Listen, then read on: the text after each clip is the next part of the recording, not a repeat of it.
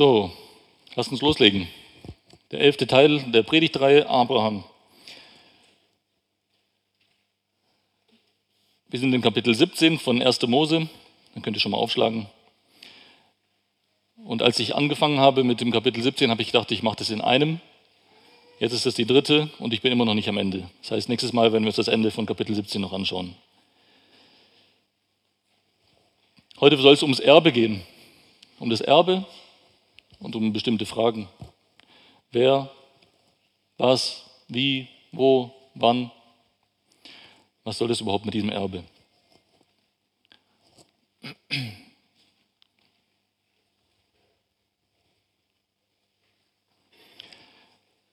Und so wie immer werde ich nicht müde zu betonen, was mein Antrieb ist, was meine Motivation ist.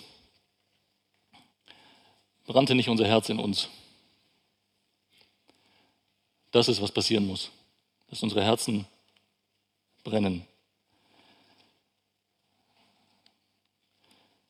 Denn so viele Verheißungen Gottes es gibt in ihm, in Christus, ist das Ja, deshalb auch durch ihn das Amen, Gott zur Ehre durch uns. Und bevor wir so richtig loslegen, möchte ich bitten, dass ihr mit mir gemeinsam aufsteht. Ich möchte kurz beten und dann starten wir.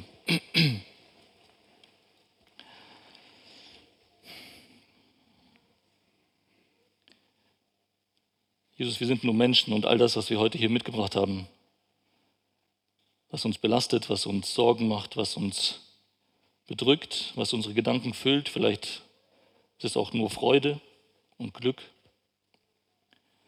All das, was wir so mitgebracht haben und was hinderlich wäre, dass wir hören, möchte ich bitten, dass du es wegnimmst aus unserem Herzen, aus unseren Gedanken. Gib uns einen klaren Kopf, einen klaren Verstand. Öffne die Herzen damit wir verstehen und damit das passiert, was dein Wort sagt, nämlich dass es nicht leer zurückkommt, sondern dass es das tut, wofür du es gesandt hast.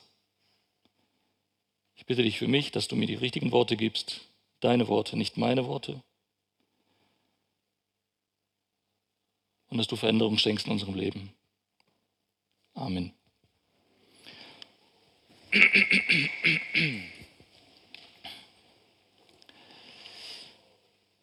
Kleine Erinnerung, so haben wir 1. Mose 17 gegliedert.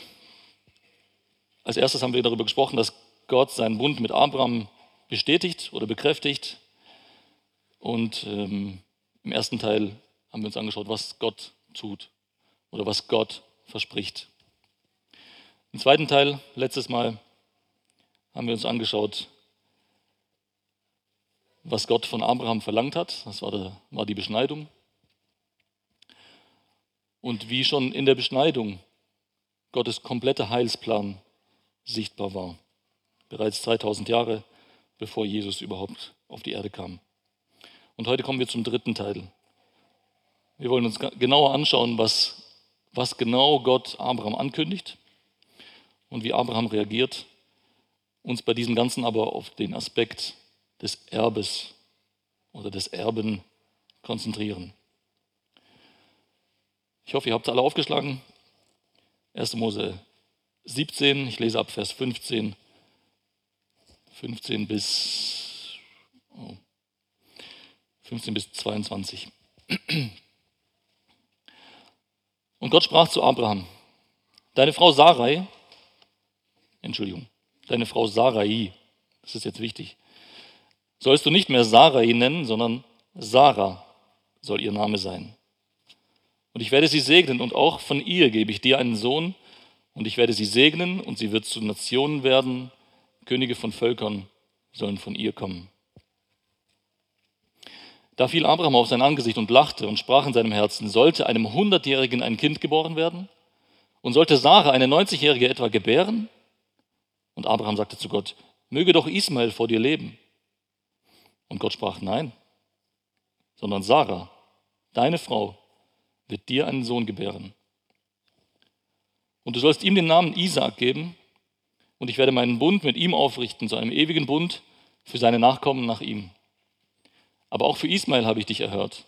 Siehe, ich werde ihn segnen und werde ihn fruchtbar machen und ihn sehr, sehr mehren. Zwölf Fürsten wird er zeugen und ich werde ihn zu einer großen Nation machen. Aber meinen Bund werde ich mit Isaak aufrichten, den Sarah dir im nächsten Jahr um diese Zeit gebären wird. Und er hörte auf, mit ihm zu reden, und Gott fuhr auf von Abraham.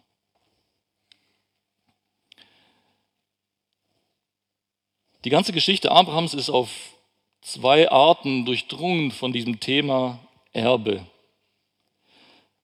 Das eine Mal geht es um diese Person, um den Erben. Die Person, die auf Abraham folgen sollte, die also all das, was Gott versprochen hat, erben soll. Und zum Zweiten geht es um das Erbe. Das Problem auf Deutsch, wir haben, es ist dasselbe Wort. Der Erbe ist eine Person, das Erbe ist das, was man bekommt. Das, was vererbt wird. Es geht um die Erbschaft, das Erbteil, Erbbesitz. All diese Worte kommen in der Bibel so vor. Und anhand der Geschichte, die wir uns heute ansehen wollen, wollen wir uns einige Gedanken zum Thema Erbe machen. Was sagt die Bibel darüber? In diesem selben Gespräch, was wir hier gelesen haben, zwischen Abraham und Gott, hat Abraham schon seinen neuen Namen bekommen. Und ich bin froh, dass ich es bis hier geschafft habe. Jetzt kann ich Abraham sagen. Vorher musste ich immer Abraham sagen und musste immer gucken, dass ich es richtig sage. Jetzt heißt er Abraham. Und jetzt bekommt auch seine Frau einen neuen Namen. Aus Sarai wird Sarah.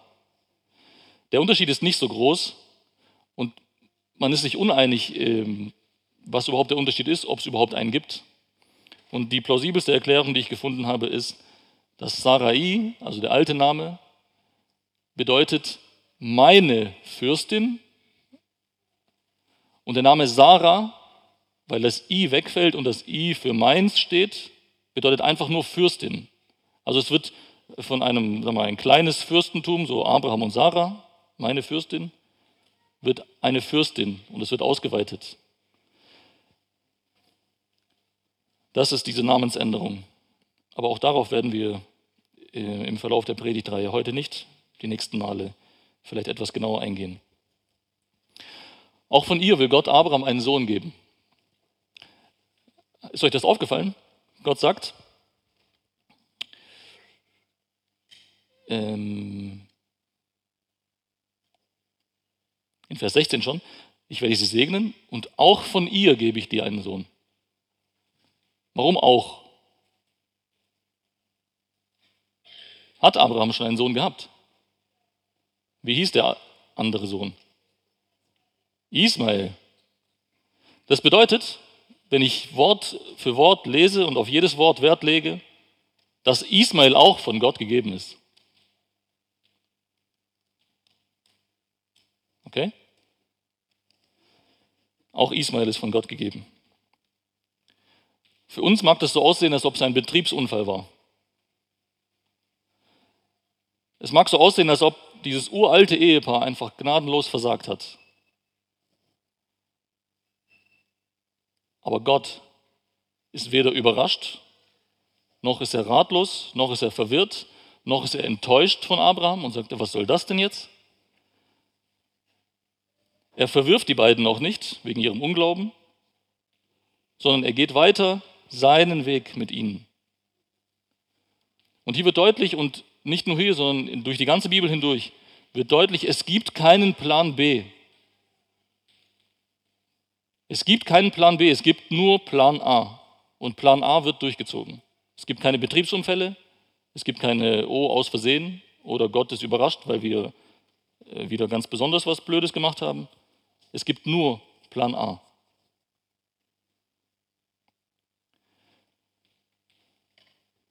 Der Segen Abrahams besteht in Land, aber er besteht auch in einem Sohn und er wird als Vorfahre einer Menge an Völkern bezeichnet. Und dieser Segen Abraham, Abrahams, der, das Sohn, der Sohnsegen und der Vorfahresegen, wird jetzt auf Sarah ausgeweitet. Sarah bekommt dasselbe. Und das ist zu viel für Abrahams menschlichen Verstand. Und es scheint so, dass er vor lauter Fassungslosigkeit so einen Lachanfall bekommt, dass er zu Boden fällt. Habt ihr schon mal einen 99-jährigen Mann gesehen, der sich kugelt vor Lachen auf dem Boden? Das muss einfach unfassbar, ja, unfassbar gewesen sein. Er kugelt sich auf dem Boden vor lauter Lachen. Und was in ihm vorgeht, lesen wir in Vers 17.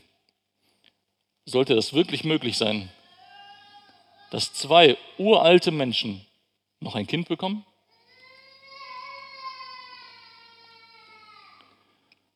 Und dann tut Abraham etwas äußerst Interessantes. Er bietet Gott seine menschlich logische Lösung an.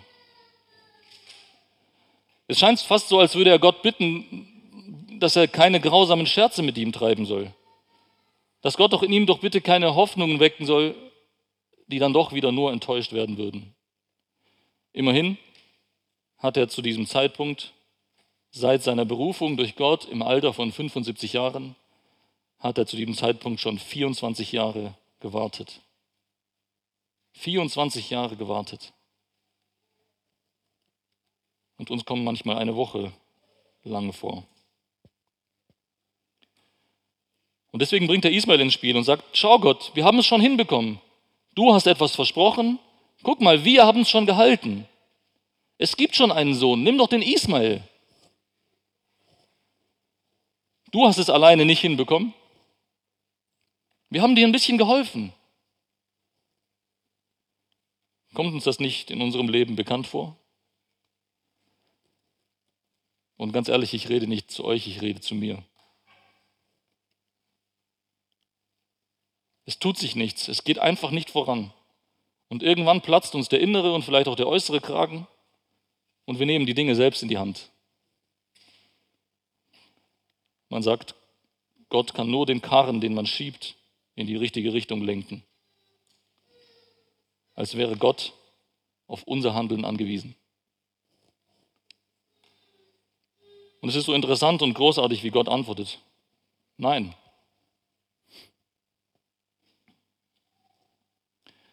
Und jetzt ist interessant oder entscheidend, was für ein Gottesbild wir in unseren Köpfen drin haben. Wie sagt Gott das? Nein! Ist Gott der böse, zornige Gott, der immer direkt Blitze vom Himmel schickt und oder ist es eher ein geduldiges Nein? Nein, Abraham. Gott wiederholt noch einmal und betont damit, dass Sarah, Abrahams Frau, er sagt sogar Abrahams Frau, deine Frau, nicht irgendeine Sarah, die vielleicht noch jung ist, die auch Kinder kriegen kann.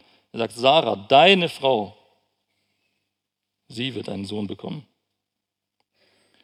Und Gott bestimmt schon im Voraus seinen Namen, Isaac. Über die Namensbedeutung werden wir uns, so Gott will, bei der übernächsten Predigt Gedanken machen. Gott kündigt auch an, dass der Segen Abrahams und der Bund zwischen Gott und Abraham auf Isaac übertragen werden. Aber auch Ismael wird aufgrund Abrahams Bitte gesegnet. Auch er wird ein großes Volk werden. Und trotzdem bekräftigt Gott ein drittes Mal, dass er seine Geschichte mit Isaac weiterschreiben wird, dem Sohn der Sarah. Und zum Abschluss des Gesprächs sagt Gott, Abraham, und das wünsche ich mir, dass er es mir auch langsam sagt, das Warten hat ein Ende. Ihr seid soweit. Nächstes Jahr um diese Zeit wird Isaac geboren. Hier in diesem Text werden zum ersten Mal in der Bibel Ismael und Isaac gegenübergestellt.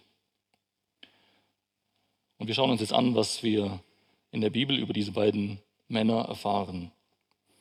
Der Gegensatz zwischen Isaac und Ismael spielt nämlich auch im Neuen Testament eine Rolle. Vielleicht wundert das den einen oder anderen. Isaac und sogar Ismael werden im Neuen Testament erwähnt. Und deshalb möchte ich euch in diesen Abschnitt mit hineinnehmen, in den Galaterbrief, Galater Kapitel 4.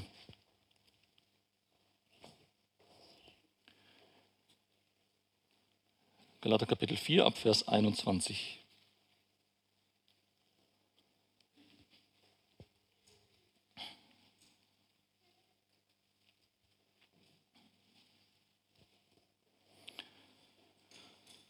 Paulus schreibt an die Galater, sagt mir, die ihr unter dem Gesetz sein wollt, hört ihr das Gesetz nicht? Denn es steht geschrieben, dass Abraham zwei Söhne hatte, einen von der Magd und einen von der Freien. Aber der von der Magd war nach dem Fleisch geboren, der von der Freien jedoch durch Verheißung. Dies hat einen bildlichen Sinn, denn diese Frauen bedeuten zwei Bündnisse. Eines vom Berg Sinai, das in die Sklaverei hineingebiert, das ist Hagar. Denn Hagar ist der Berg Sinai in Arabien, entspricht aber dem jetzigen Jerusalem, denn es ist mit seinen Kindern in Sklaverei. Das Jerusalem droben aber ist frei und das ist unsere Mutter. Denn es steht geschrieben, freue dich, du Unfruchtbare, die du nicht gebierst, brich in Jubel aus und rufe laut, die du keine Geburtswehen erleidest. Denn viele sind die Kinder der Einsamen, mehr als die derjenigen, die den Mann hat. Ihr aber, Brüder, seid wie Isaac, Kinder der Verheißung. Aber so wie damals der nach dem Fleisch geborene den nach dem Geist geborenen verfolgte, so ist es auch jetzt. Aber was sagt die Schrift? Stoße die Magd und ihren Sohn hinaus, denn der Sohn der Magd soll nicht mit dem Sohn der Freien erben. Daher, Brüder, sind wir nicht Kinder einer Magd, sondern der Freien. Das ist viel Information auf einmal, oder? Das ist schwer verdaulich. Was meint Paulus hier? Ich habe den Abschnitt einmal in einer Tabelle angeordnet. Mir persönlich hat das sehr geholfen und ich hoffe, dass es auch euch hilft und ich möchte euch da jetzt kurz mit hineinnehmen. Abraham hatte zwei Söhne. Einer war von der Magd und einer von der Freien. Der von der Magd war nach dem Fleisch geboren, der von der Freien durch Verheißung geboren. Und das hat einen bildlichen Sinn. Das bedeutet, es hat eine tiefere geistliche Bedeutung. Und der tiefere bildliche Sinn ist, diese Frauen bedeuten zwei Bündnisse. Hagar bedeutet das, äh, den Bündnis vom Berg Sinai und das ist der alte Bund. Speziell Hebräer 8 kann man eine Menge darüber erfahren. Ihr seht, der rote Text ist das, was wirklich in der Bibel steht. Und das Schwarze ist dann ergänzt. Hagar gebiert in die Sklaverei. Also der Bündnis vom Berg Sinai bedeutet Hagar. Und Hagar steht für den Berg Sinai in, Ägypten, in Ägypten, sage ich schon, in Arabien. Und Hagar steht für das jetzige Jerusalem. Dieser Punkt ist entscheidend. Und dieses jetzige Jerusalem ist mit seinen Kindern in der Sklaverei. Aber das Jerusalem droben, was nämlich Sarah ist, das gebiert in die Freiheit im Gegensatz zur Sklaverei. Und das ist unsere Mutter, sagt Paulus, nämlich Sarah. Und dann sagt er, zitiert er das äh, Alte Testament, Jesaja 54, und sagt: Denn es steht geschrieben, die Unfruchtbare, die soll sich freuen, die keine Kinder hat, die soll jubeln, weil sie wird mehr Kinder haben als alles, was man sich vorstellen kann. Jetzt kann man ergänzen, wenn das Bündnis vom Berg Sinai und all das andere gegenübergestellt wird, gibt es das Bündnis vom Berg Zion und das ist der neue Bund.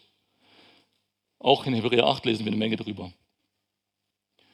Wenn Hagar für den Berg Sinai in Arabien steht, dann steht Sarah für den Berg Zion im Himmel. Und wenn Hagar oder das jetzige Jerusalem mit, mit seinen Kindern in der Sklaverei ist, dann ist ganz klar, dass wir oder Gottes Volk durch Christus befreit zur Freiheit berufen ist.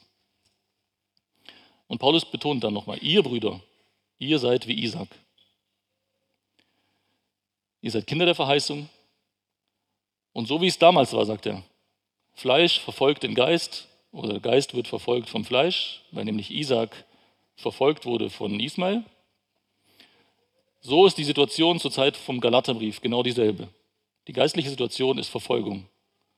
Verfolgung derer nach dem Geist durch die, die in der Sklaverei sind, die nach dem Fleisch geboren sind. Und auch hier kann man ergänzen, wenn die Gläubigen so wie Isaac sind, dann ist das Israel nach dem Fleisch, so wie Ismael. Und wenn wir Kinder der Verheißung sind, dann ist das nationale Israel Kinder des Fleisches. Und dann nimmt Paulus direkt Bezug auf die Geschichte, 1. Mose 22 muss das sein, wo wir noch hinkommen werden. Die Schrift sagt, die Magd und ihr Sohn sollen ausgestoßen werden. Sie gehören nicht mehr dazu. Sie sollen nicht zusammen erben. Und man kann ergänzen, die Freie und ihr Sohn, sie sollen bleiben. Und da finden sich interessante Stellen im Neuen Testament, wo Jesus ganz deutlich betont, dass die Erzväter, dazu gehört auch Isaac, im Himmel sind. Sie bleiben. Und sein Abschluss ist, der Sohn der Magd soll nicht erben mit dem Sohn der Freien. Und dann bezieht er das Ganze auf uns. Er sagt, wir sind nicht Söhne der Magd, sondern Söhne der Freien. Und wenn wir uns diese Schlussaussage genauer anschauen, dann wird unmissverständlich klar, dass es bei Ismael und Isaac primär um das Erbe geht. Wer ist der Erbe und was ist das Erbe für diese Person? Und genauso klar ist, dass es etwas mit uns zu tun hat. Da muss man keine Gedankensprünge machen. Das sagt Paulus selbst. Das sagt Gottes Wort selbst. Wir sind nicht Söhne der Magd, sondern der Freien.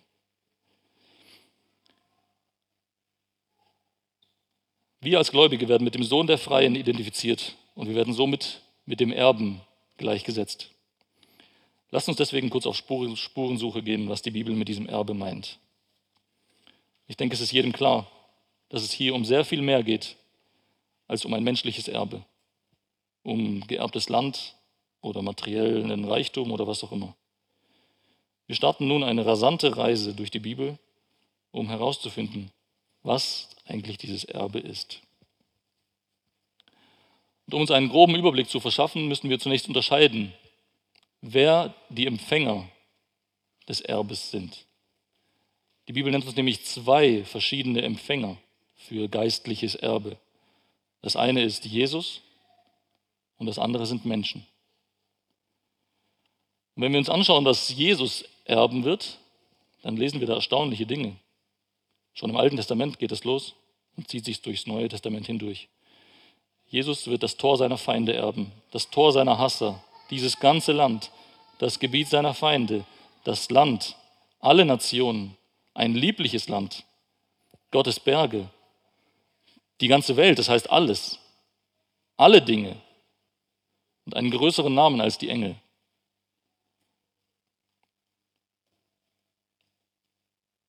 All diese Verse, die hier aufgeschrieben sind, in all diesen Versen kommt das Wort Erbe vor oder ähnliche Begriffe, die damit zusammenhängen. Das heißt, ich habe jetzt das nicht alles an den Haaren herbeigezogen. Unmittelbar in all diesen Texten wird das Erbe betont.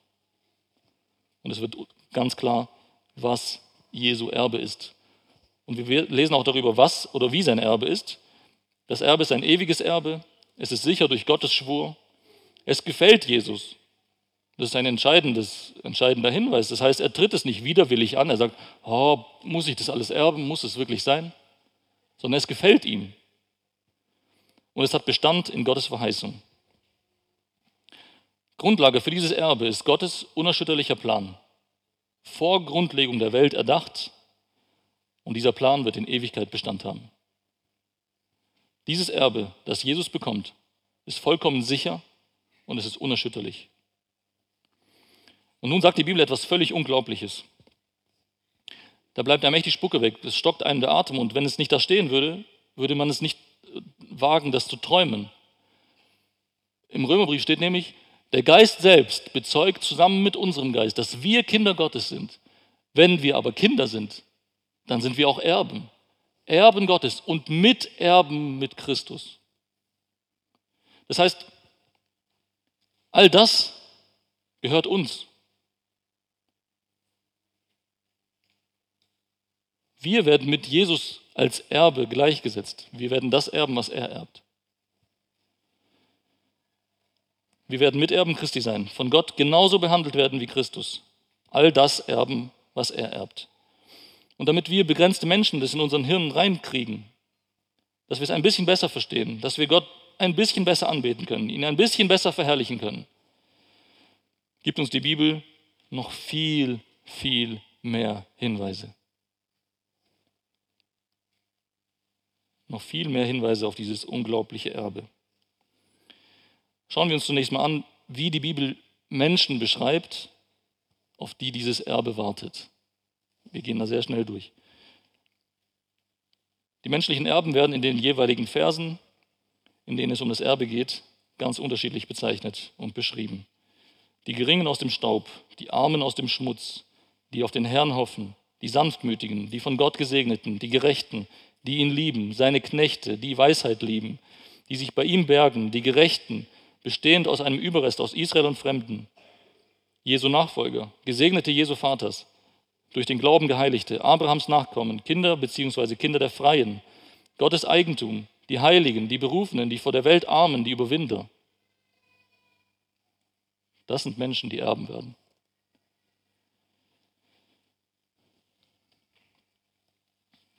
Was sagt die Bibel zu dem, was dieses Erbe ist? Was bekommen die Erben? Was ist dieses Erbteil? Immer ist Gott der Geber dieses Erbes und Gott allein. Und es ist hoffentlich keine Überraschung, dass bereits zu Beginn der Geschichte Gottes mit Abraham dieser Begriff Erbe auftaucht, das erste Mal in der Bibel. Gott verspricht Abraham Land in 1. Mose 15, Vers 7 und 8. Und bereits dort kann man dieses Erbe nicht geografisch verstehen. Nicht nur, sondern es muss geistlich verstanden werden. Die Landverheißung ist wegen Hebräer 11 eine ganz klare Anspielung auf die neue Erde, die das wahre Land ist, das geerbt werden soll. Als nächstes verspricht Gott seinem Volk als Erbteil eine Ruhe. Auch hier erinnern wir uns an den Hebräerbrief. Kapitel 3 und 4 sprechen von Gottes Ruhe, die er seinem Volk versprochen hat. Aber das ist noch nicht alles und ihr seht es. Die Bibel ist da sehr, sehr klar. Es geht weiter. Geistlicher Besitz, volle geistliche Vorratskammern, Unangreifbarkeit vor Gericht, geistliche Speise, das Land ihrer Feinde, Frieden, geistliche Frucht und Ertrag, himmlischer Segen, ein ewiges Land. Dieses Land wird Zion oder der heilige Berg genannt. Und die Verbindung hier zur neuen Erde zu ziehen, ist nicht so schwer, denke ich. Weiter geht es. Ewiges Leben, das Reich Gottes, die Welt, Unvergänglichkeit, Erlösung, Heil, Rettung, die Verheißungen Abrahams, Gerechtigkeit aus Glauben, Land der Verheißung, Verheißung Abrahams, Gnade des Lebens, Segen, Ewigkeit bei Gott, neuer Himmel, neue Erde, Trinken aus der Quelle des Lebens, umsonst. Und um das alles nicht einfach nur so zu überfliegen, möchte ich mit euch einen Vers genauer anschauen. Schlag mit mir auf 1 Samuel. 1 Samuel Kapitel 2.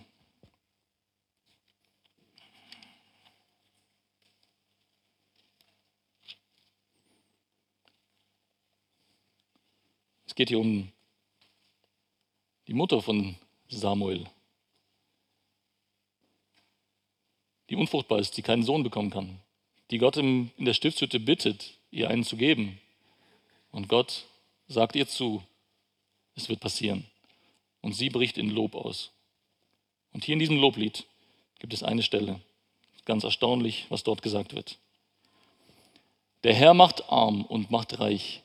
Er erniedrigt und erhöht. Er hebt den Geringen aus dem Staub empor. Aus dem Schmutz erhöht er den Armen, um ihn unter die Edlen zu setzen. Und den Thron der Ehre lässt er sie erben. Die Geringen aus dem Staub, die Armen aus dem Schmutz. Wer ist das? Wir sind das. Wir sind es, die Geringen aus dem Staub, die Armen aus dem Schmutz. Und was erben wir? Man, man kann es kaum glauben, aber es steht da. Den Thron der Ehre. Den Thron der Ehre.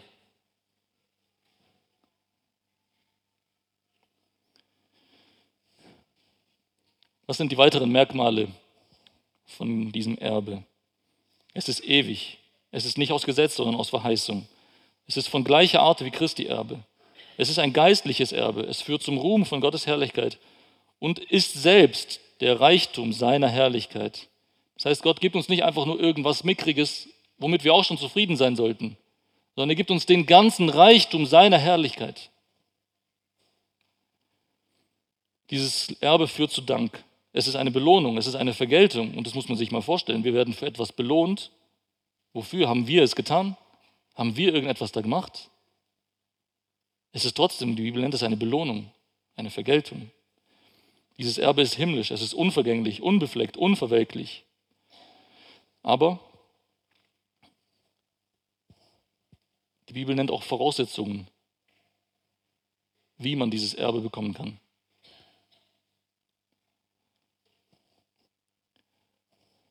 Befolgen von Gottes Geboten, keine Vermischung mit Heiden, harren auf den Herrn, halten von Gottes wegen, wandeln auf den Pfaden der Gerechtigkeit, kompromisslose Nachfolge, Heiligung durch Glauben, Mitleiden mit Christus, Sündlosigkeit, Reinheit, das Natürliche kann nicht erben.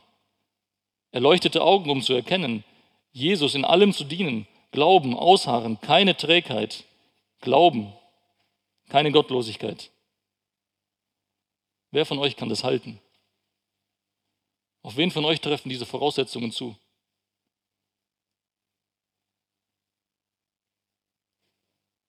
Also spätestens, wo es heißt, dass das Natürliche nicht erben kann, dann sollten wir uns die Lichter ausgehen. Niemand von uns kann das halten. Niemand. Und ihr könnt euch das ganze Leben lang abstrampeln. Ihr werdet es nicht halten können. Wird es also keine Erben geben?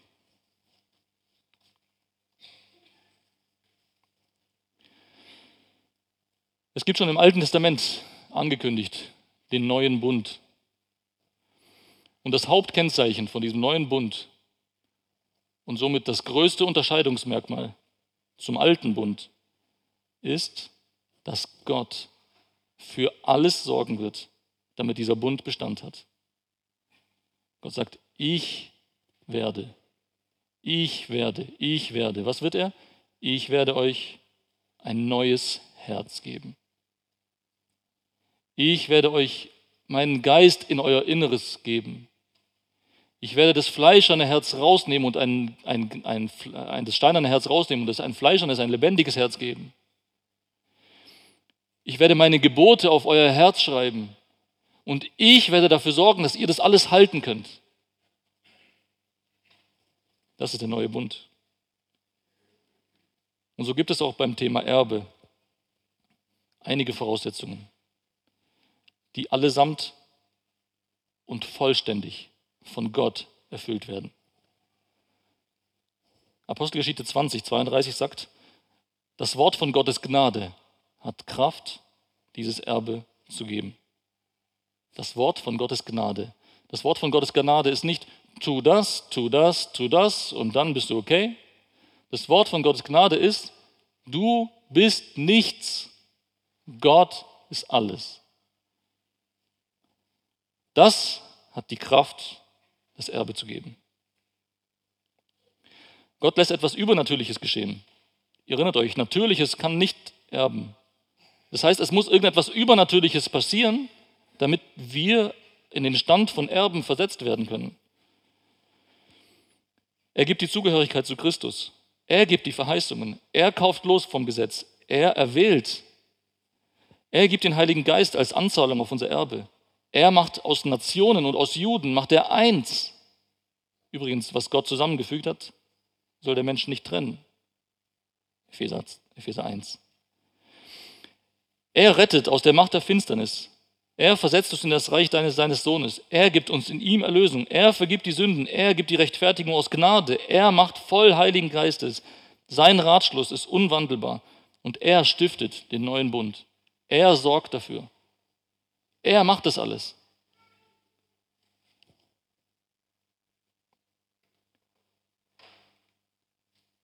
Läuft einem da nicht geistlich gesehen das Wasser im Mund zusammen? Will man nicht da sofort hin? Ich will hin. Jetzt, nicht gestern. Jetzt. Na, gestern wäre noch besser. Will man das nicht sofort haben? Wann bekommen wir das? Wo bekommen wir das? Und auch da, deutet die Bibel an, wo Gottes Volk das Erbe bekommen wird. Im Licht beziehungsweise im Himmel. Und auch zum Zeitpunkt, wann wir es bekommen werden, trifft die Bibel einige ganz erstaunlich präzise Aussagen. Laut Psalm 82, Vers 8 wird Christus das Erbe antreten beim Gericht. Und weil wir mit ihm erben werden, gilt dieser Zeitpunkt auch für uns. Beim Gericht. Wenn alle Geheiligten eingegangen sind, Epheser 1 macht das Prinzip schon jetzt, aber noch nicht. Ihr erinnert euch, wir hatten es einmal besprochen, dass es dieses Prinzip in der Bibel immer wieder gibt. Wir sind schon errettet, wir werden aber noch errettet.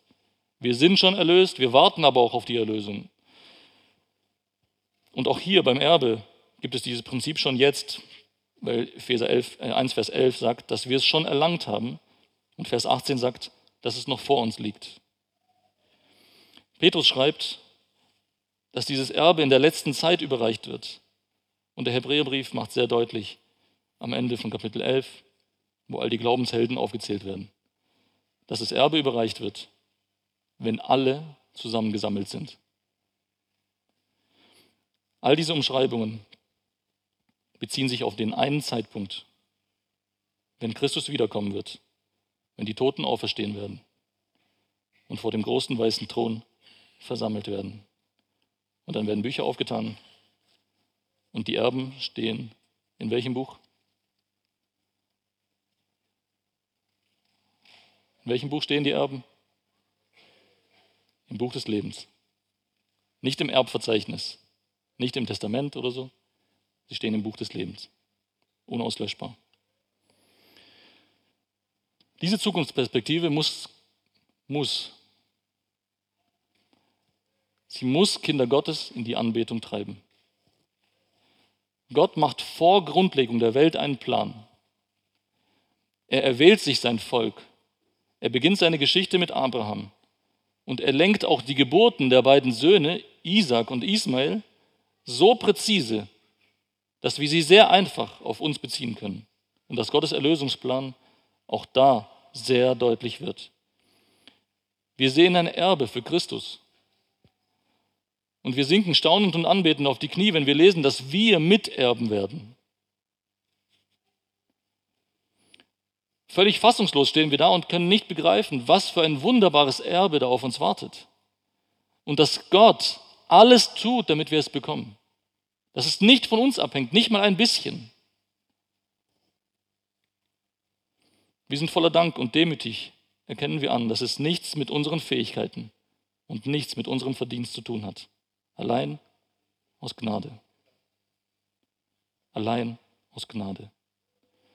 Das ist Trost und das gibt Mut, durchzuhalten. Als ich vor den Abschnitt aus Römer 8 mit euch gelesen habe, habe ich euch einen Vers geklaut.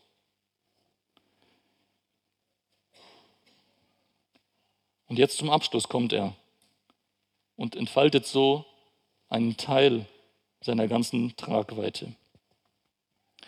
Der Geist selbst bezeugt zusammen mit unserem Geist, dass wir Kinder Gottes sind. Wenn aber Kinder, so auch Erben, Erben Gottes und Miterben Christi, wenn wir wirklich mitleiden, damit wir auch mit verherrlicht werden. Denn ich denke, dass die Leiden der jetzigen Zeit nicht ins Gewicht fallen gegenüber der zukünftigen Herrlichkeit, die an uns offenbart werden soll.